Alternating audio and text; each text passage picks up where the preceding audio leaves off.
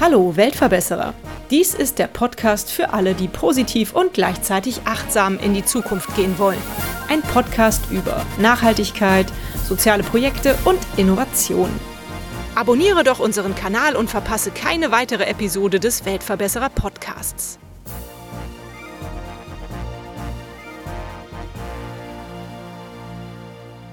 Karin Plötz ist die Gründerin der LitCam, der Literacy Campaign, einer gemeinnützigen Gesellschaft, die sich für Bildungsgerechtigkeit und Integration einsetzt.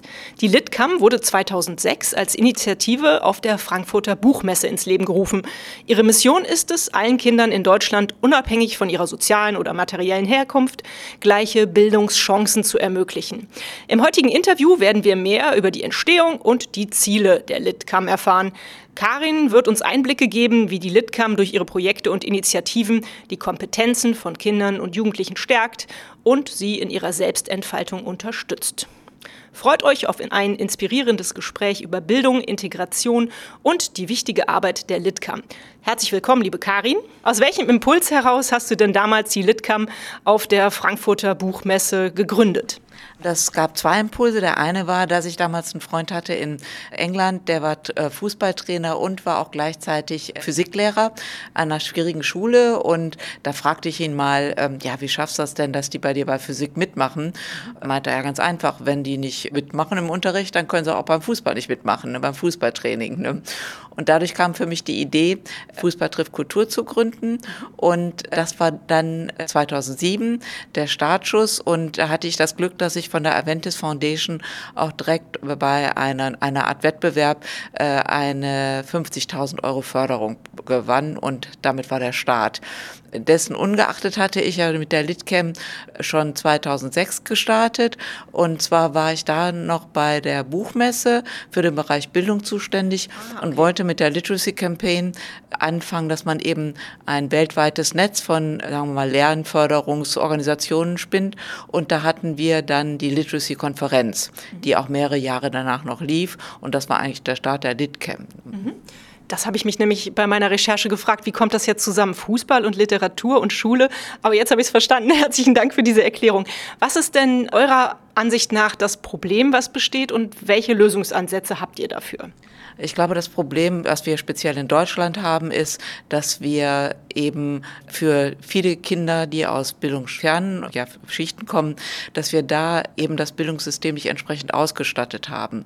Das ist jetzt ja meistens in bestimmten ja, Gegenden, wo dann die Schulen sind, die ein Einzugsgebiet haben von 90 Prozent dieser Kinder. Das heißt, die sind auch mit den Kindern, die sowieso auch schon diese Vorbildung haben, äh, zusammen und können nicht wie in früheren Zeiten, wenn es nur ein oder zwei Kinder waren, in einer direkt integriert zu werden, mhm. sondern müssen im Grunde mit sich selber sind sie beschäftigt und müssen eigentlich von außen die Motivation bekommen. Mhm. Und wie bringt ihr diese Motivation von außen? Nur durch Fußballtraining, was ihnen versprochen wird? Das glaube ich nicht. Also es ist natürlich zum Beginn, ist es für die meisten Kinder eine Motivation. Okay. Wenn sie wissen, gerade bei den Jungen und die bei uns ja doch die größere Zielgruppe darstellen, weil es doch stereotypmäßig so ist, dass die Mädchen eher lernen und doch mehr in der Schule mitmachen als die Jungen. Okay. Also so sind unsere Erfahrungen an den Schulen, wo wir sind. Und so, dass wir meistens so, sagen wir mal, 70 Prozent Prozent Jungen und 30 Prozent Mädchen haben. Und die meisten Jungen aus den Bereichen, die sind Fußball verrückt. Mhm. Die sind natürlich Fans von äh, Galatasaray oder von äh, Neymar und Mbappé, aber, oder Ronaldo meistens, aber die sind dann doch, Fußball ist für sie wichtig. Mhm. Und wenn sie das Gefühl haben, sie können Fußballtraining mit einem Jugendtrainer der entsprechenden Bundesligamannschaft, die wir ja dann in unserem Projekt haben, machen, dann ist das schon ein Antrieb. Mhm. Und wenn sie dann hören, ja, eine Stunde Deutsch müssen sie auch noch machen, dann ist das so ein notwendiges Übel. Aber dadurch, dass wir mit jungen Lehrern zusammenarbeiten und Lehrerinnen, die auch ziemlich, ja, soll man sagen, interessanten Unterricht machen, gibt sich das nach einer Zeit. Am Anfang ist es so, ja, da müssen wir eben auch zum Deutschunterricht und am Ende ist es, wir sind Litcam, wir sind Fußball trifft Kultur. Dann gehört alles zusammen, mhm. weil wir ja auch noch daneben äh, kulturelle Events anbieten, zweimal oder dreimal im Jahr, wo wir mit den Kindern dann entweder mal gehört auch ein Stadionbesuch zu oder aber ein Museum besuchen oder einfach mal die mit auf einer Lesung nehmen. Also das ist ziemlich vielfältig. Da können die Kinder sich auch mal was mit aussuchen. Wir waren jetzt auch sogar schon mal in Essen im Bergbaumuseum und sowas. Sehr schön. Ähm, wie muss ich mir das vorstellen? Wie groß seid ihr mittlerweile? Wie ist, seid ihr in den letzten Jahren gewachsen und wie kommt ihr an die Kinder? Also woher wisst ihr, welche Kinder Bedarfe haben? Ja. Also wir sind jetzt 2007, als ich angefangen habe, haben wir in Frankfurt mit einem Projekt gestartet und sind jetzt mittlerweile haben wir 34 Standorte in 23 Städten, aber mit 23 Bundesliga-Clubs zusammen haben aber auch noch, weil das Projekt eben doch sehr erfolgreich ist und auch mittlerweile wissenschaftlich evaluiert, haben wir nach der Corona-Epidemie vom Hessischen Kultusministerium auch eine große Förderung bekommen und haben 60 Schulen im Rhein-Main-Gebiet über zwei Jahre jetzt mit ausstatten können mit Fußballtriffkultur, allerdings ohne die Fußballvereine dann, aber mit äh, entsprechenden Sportlehrern und haben das gleiche Konzept da auch gemacht. Wir sind jetzt im letzten Jahr und es könnte sein, dass wir auch weitermachen können weil es mhm. wirklich, wir haben jetzt von allen Schulen das Feedback bekommen, dass sie es gerne beibehalten wollen, weil äh, natürlich auch noch zusätzlich das Problem kommt, dass die Kinder meist nachmittags nicht große Möglichkeiten haben, was zu tun mhm. und bei uns eben dann äh, Sinnvolles passiert und sie gleichzeitig auch noch Bewegung haben mit Fußball, ne, was natürlich auch ein großer Punkt ist. Mhm. Und an den anderen Schulen werden euch die Schüler da von den Lehrern ähm, zugespielt, die merken, dass vielleicht ein Kind Schwierigkeiten hat? Es ist so, wenn wir an die Schulen gehen, dann ist immer der erste Grundsatz, dass wir sagen, wir wollen die Kinder haben, die es nötig haben und die entweder jetzt sagen wir, wenn sie sozial schwach sind, dass sie vielleicht ähm, im Unterricht ganz gut sind, aber ein paar Sachen nicht mitmachen können oder aber wenn sie im Unterricht nicht so gut sind, dann eben das bei uns nachholen können. Also das, das sollen sie die Lehrer dann entsprechend, also das Lehrerkollegium aussuchen. Wir haben entweder Dritt-, Viertklässler, also aus der dritten und vierten Klasse oder Fünf-, Sechstklässler. Ne? Das, und dann suchen uns die Lehrer eben 24 Kinder aus meistens sagen wir so 26, weil zwei dann doch irgendwann gehen und keine Lust haben. Und dann starten wir mit denen und müssen sagen, wir haben eine wahnsinnig ähm, geringe Quote von Abbrechern. Mhm. Das sagen uns auch immer alle Schulen. Meistens sind wir dann auf, zuletzt mit 20 Leuten und das ist schon ganz gut. Und wir ziehen das Projekt eben immer über zwei Mal die Woche und über zwei Jahre lang. Mhm. Wie finanziert ihr euch? Also außer jetzt in Hessen oder Rhein-Main-Gebiet, wo du gerade erzählt hast, dass ihr die Förderung bekommen habt, weiterhin über Spenden oder habt ihr Stipendien irgendwie von? Also wir kriegen Förderungen und Spenden von verschiedenen Unternehmen. Mhm. Jetzt mittlerweile, weil wir auch gewachsen sind, habe ich einen eigenen Fundraiser, der Super. sich darum kümmert, weil es sehr schwer ist, entsprechende ähm, zu bekommen. Aber wir haben einige, die das schon seit Jahren machen, weil sie davon überzeugt sind. Wir hatten mal eine sehr schöne Initiative vom Initiativkreis Ruhr. Mhm. Der hat 2015 mal was gesucht, was er mit mehreren Städten machen kann mhm. und fand unser Projekt gut und dadurch sind wir dann direkt in fünf Ruhrgebietsstädte eingestiegen und hatten zu jedem Ruhrgebietsstadt dann ein Unternehmen. Mhm. Das war dann die EFM in Essen, Thyssengas, dann Evonik Stiftung in Duisburg. Also so waren wir dann verteilt und bis auf Thyssengas sind alle uns treu geblieben und da sind wir auch ganz happy drüber. Schön. Ja, solche Partner braucht man dann auf jeden Fall an der Seite. Was ist denn deiner Ansicht nach so im Moment die größte Herausforderung, die in, in der Bildung in Deutschland besteht? Ist es dieses ja, Lehrermangel, sage ich mal, dass die Lehrer sich nicht so individuell um einzelne Schüler kümmern können oder worauf führst du zurück, dass es solche Probleme gibt? Also ich glaube, das ist auch zweischichtig. Einmal bestimmt der Lehrermangel, aber das zweite Problem ist, dass man heute nicht mehr die, äh, die homogene Klassenstruktur hat. Man hat heterogene äh, Klassen und das ist dann nicht nur Sprachunterschiede, sondern es sind auch Bildungsunterschiede. Es sind einfach auch das soziale Verhalten ist sehr unterschiedlich und die erstmal da eine Struktur zu bekommen. Ich glaube, das ist so, dass jedenfalls an den Schulen, wo unsere Projekte sind, das grundlegende Problem. Mhm. Ne? Also wenn du in Gebieten bin, bist, wo du sehr viele Kinder mit Migrationshintergrund hast, dann hast du diese Probleme eben gerade was kulturelle Unterschiede betrifft, soziales Verhalten schon extrem. Ne? Mhm. Was für Feedback bekommt ihr so? Und habt ihr vielleicht sogar sowas wie ein Erfolgsmesser, dass ihr irgendwie mal ähm, Statistiken erstellt habt, wo ihr eventuell Erfolge hattet? Ja, wir haben jetzt äh, das Feedback der Schulen erstmal, was immer sehr positiv ist. Dadurch sind wir bei vielen Projekten, wir mittlerweile schon seit sieben, äh, bei unserem längsten Projekt seit 15 Jahren an einer wow, Schule okay. und die betteln immer darum, dass wir weiter da bleiben. Und das Zweite ist, dass wir im letzten Jahr eine Wirkungsanalyse erstellt haben, die sehr positiv verlaufen ist, wo wir auch festgestellt haben, dass die Kinder eben speziell an Selbstbewusstsein äh, stärken, dass ihre Deutschkenntnisse auch vor, äh, besser werden, dass sie auch mehr Spaß am Lesen haben äh, und dass sie insgesamt eben doch einen besseren Bezug zum Lernen bekommen. Mhm ich bin mittlerweile schon ganz schön alt. Ich habe 1995 Abi gemacht und neulich schrieb in unserem Klassenchat des Abjahrgangs von 95 jemand, äh, er hätte unseren alten Deutschlehrer wieder getroffen. Es war ihm ein Anliegen, ihn nochmal zu treffen, weil er damals immer so individuell und positiv auf ihn eingegangen wäre. In diesem Zusammenhang denke ich gerade darüber nach, wenn es euch jetzt schon so lange gibt, habt ihr vielleicht auch schon Feedback von Schülern, die mittlerweile erwachsen sind und auch vielleicht festgestellt haben, dass ihr ihnen im Leben geholfen habt. Gab es sowas schon mal? Ja, es gab eine ganz, äh, ganz nette, ein nettes Erlebnis. Und zwar hatten wir jetzt letztens wieder für, ähm, wir suchen ja immer äh, Lehramtsstudenten, die bei uns dann Projektlehrer werden. Und da hatten wir wieder eine Ausschreibung, dann bewarb sich dann ein Mädchen, eine junge Studentin bei uns. Und dann stellte sich heraus, die war ganz happy und sie brachte ein T-Shirt mit, wo Fußball trifft Kultur drauf stand. Sie war bei unserer ersten Gruppe dabei. Ach, cool. äh, ein marokkanisches Mädchen, die jetzt eine schöne marokkanische Frau ist, studiert. Und sie sagte, das hätte ihr so viel gebracht, ne, weil sie da auch Selbstbewusstsein bekommen hat. Als marokkanisches Mädchen in der Gruppe fühlte sie sich dann stärker, mhm. war Litcam und das hat ihr viel gebracht. Toll. Ach Mensch, wenn man sowas erlebt, das äh, motiviert einen auch immer wieder, oder? Ja, Was motiviert dich, jeden Tag irgendwie für die Litcam zu kämpfen? Ja, genau, das sind solche Sachen. Und ich, da ich auch sehr viele Besuche mache zu den Projekten, zum einen, um eben auch zu sehen, was die Lehrer und Trainer überhaupt machen, ob die angemessen sind und ob das auch so gut läuft. Zum anderen natürlich auch, um solche Erfolge zu sehen.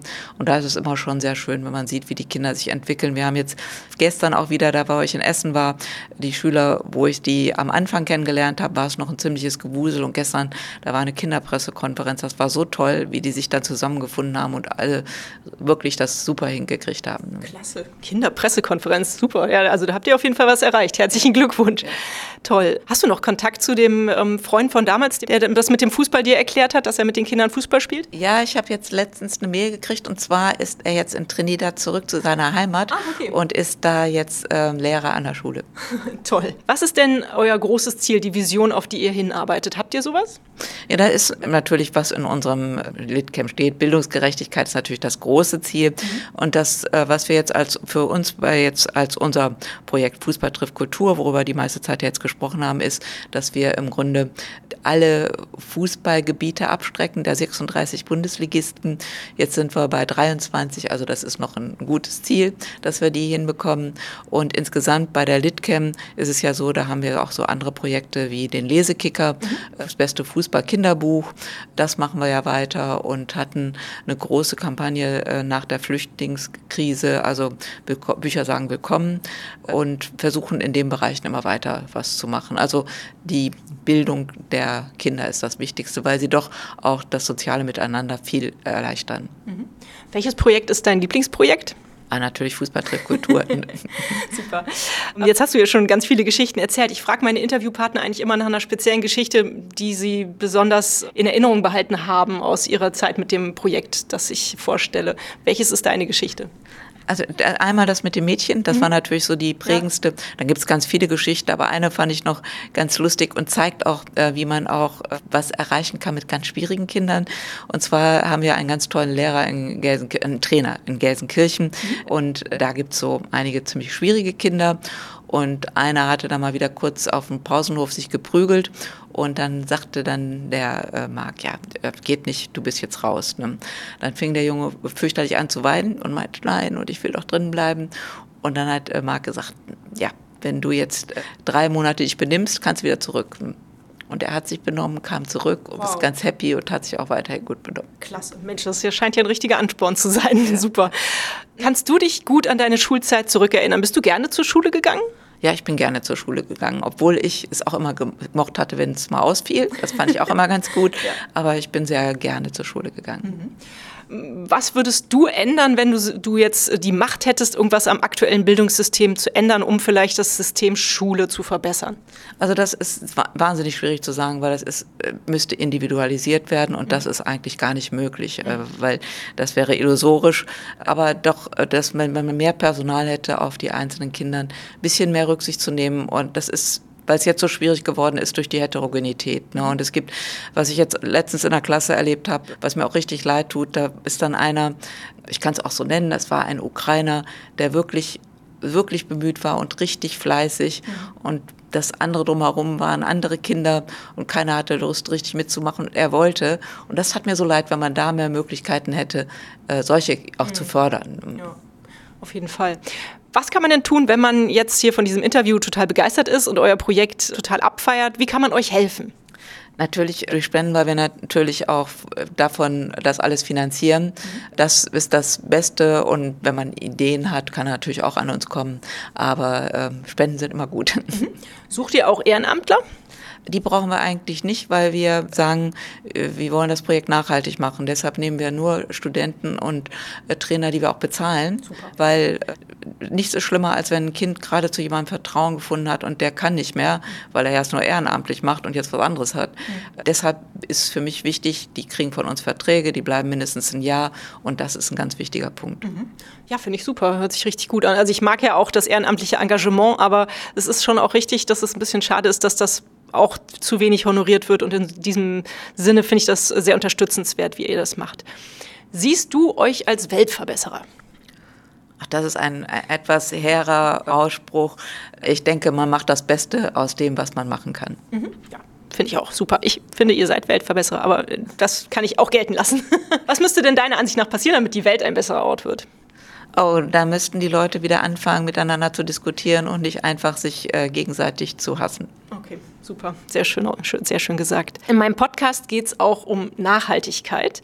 Deswegen meine Frage an dich, wie kommt Nachhaltigkeit, also außer jetzt, dass ihr eure Trainer bezahlt, was auch, was du meintest, ein sehr nachhaltiges, ähm, nachhaltiger Ansatz ist, wie kommt das in deinem Alltag vor? Also persönlich, dass ich schon versuche, alles Mögliche wirklich richtig wenig Abfall zu nehmen und ich habe kein Auto und fahre mit dem Fahrrad so. Also persönlich kein Problem. Und ich versuche es auch den Kindern zu vermitteln, die wir in unseren Gruppen haben. Wir haben auch, äh, wir haben immer alle halbe Jahre Schwerpunktthemen. Da hatten wir auch Nachhaltigkeit mal einmal als ein Schwerpunktthema und einmal Umweltbewusstsein. Und das fängt dann schon damit an, dass man mit den Kindern eben sagt, so, ihr kriegt jetzt so Flaschen von uns geschenkt, dann braucht ihr nicht immer Plastikflaschen oder was anderes und holt euch da immer die, die Sachen raus. Mhm dass man versucht, denen das so ein bisschen spielend beizubringen, ne? dass, äh, wie wichtig das ist, weil ja. gerade in, in, in den Bereichen haben die Kinder gar nicht das Gefühl dafür. Ne? Richtig, das stimmt. Wir kommen schon zur letzten Frage. Die geht bei mir immer nach einem Buchtipp und ich denke, da können wir jetzt wahrscheinlich eine halbe Stunde drüber sprechen. ich glaube, du hast viele tolle Buchtipps auf Lager und ich freue mich tatsächlich auch, wenn du so viel wie möglich vorstellst und gern ein bisschen erklärst, worum es da geht. Bücher sind erhältlich bei booklooker.de, dem Marktplatz für Bücher. Also da muss ich sagen, da ich ja mit Fußball trifft Kultur Fußball Fan bin, lese ich sehr viel Fußballbücher. Mhm. Und da habe ich dann entsprechend dann immer die Fußballbücher dabei, wobei ich im Moment ein älteres lese und das mir immer noch wieder gut gefällt, und zwar die Biografie von David Beckham. Und das ist wahnsinnig nett. Und auch die anderen Biografien, die ich gelesen habe, waren sehr interessant. Die geben ein sehr gutes Bild dann ab, wie die Leute leben, wie sie sich entwickelt haben. Also das sind für mich eigentlich so interessante Bücher. Und bei Jugendbüchern fand ich eins sehr schön, das war Asphaltfieber. Das war ein Film über, äh, ein Film sage ich schon, das war ein Buch von Michael Horeni. Der hat darüber geschrieben, wie Jungs aus dem Berliner Kiez eben auch in den Käfigen Fußball spielen und was sich da so abspielt und die Liebesgeschichten und so. Es war als Jugendbuch wirklich klasse. Mhm. Dabei fällt mir übrigens ein, dass ich mit meinem Sohn festgestellt habe, es gibt viel zu wenig so freie Fußballplätze mittlerweile in den Städten. Also das wäre vielleicht auch nochmal eine Idee, das nochmal weiter auszubauen, um die Welt ein bisschen zu verbessern. Ja, das finde ich auch, was ist mir aufgefallen. Also wenn ich in Frankfurt unterwegs bin, ich sehe keinen einzigen äh, Käfigfußball mhm. und ähm, Fußballplatz und auch sonst wenige Plätze. Mhm. Das ist ein ganz großes, ja, sagen wir, Gefahr, weil dadurch die Bewegung ja noch weniger wird mhm. und die Kinder sowieso schon Bewegungsmangel haben, was ich auch ganz schlimm finde. Und da kommt natürlich jetzt noch das Problem dazu, dass teilweise auch noch Turnhallen eben für Flüchtlingsunterkünfte genutzt werden, was ich auch nicht richtig finde. Man muss andere Möglichkeiten finden, weil es gibt so wenig Fußballplätze und Turnhallen und die Kinder brauchen das. Mhm. Wenn sie das nicht haben, geht die Gewalt woanders los. Mhm. Ja da könntest du recht haben, auf jeden Fall. Liebe Karin, ich danke dir ganz herzlich, dass ja. wir uns heute hier treffen konnten. Wir haben uns ja hier auf, äh, im Rahmen der Didakta getroffen. Ich wünsche dir jetzt ganz viel Spaß auf der Messe und danke für dieses spannende und inspirierende Interview und viel Erfolg weiterhin für ja. Litcam. Ich finde, ihr seid ein ganz tolles Projekt. Dankeschön. Ich danke auch fürs Interesse. danke. Und euch vielen Dank fürs Zuhören. Wie immer findet ihr natürlich alle Informationen und Links zu diesem Projekt in den Show Notes. Hat es euch gefallen? Fühlt ihr euch inspiriert, bewegt? Habt ihr Verbesserungsvorschläge für mich? Dann schreibt mir gerne. Auch die E-Mail-Adresse findet ihr in den Show Notes. Abonniert doch den Weltverbesserer Podcast, dann verpasst ihr keine Episode mehr. Teilt, liked und kommentiert diese Folge des Weltverbesserer Podcasts. Ich würde mich sehr freuen. Vielen Dank dafür und bis bald. Eure Birte.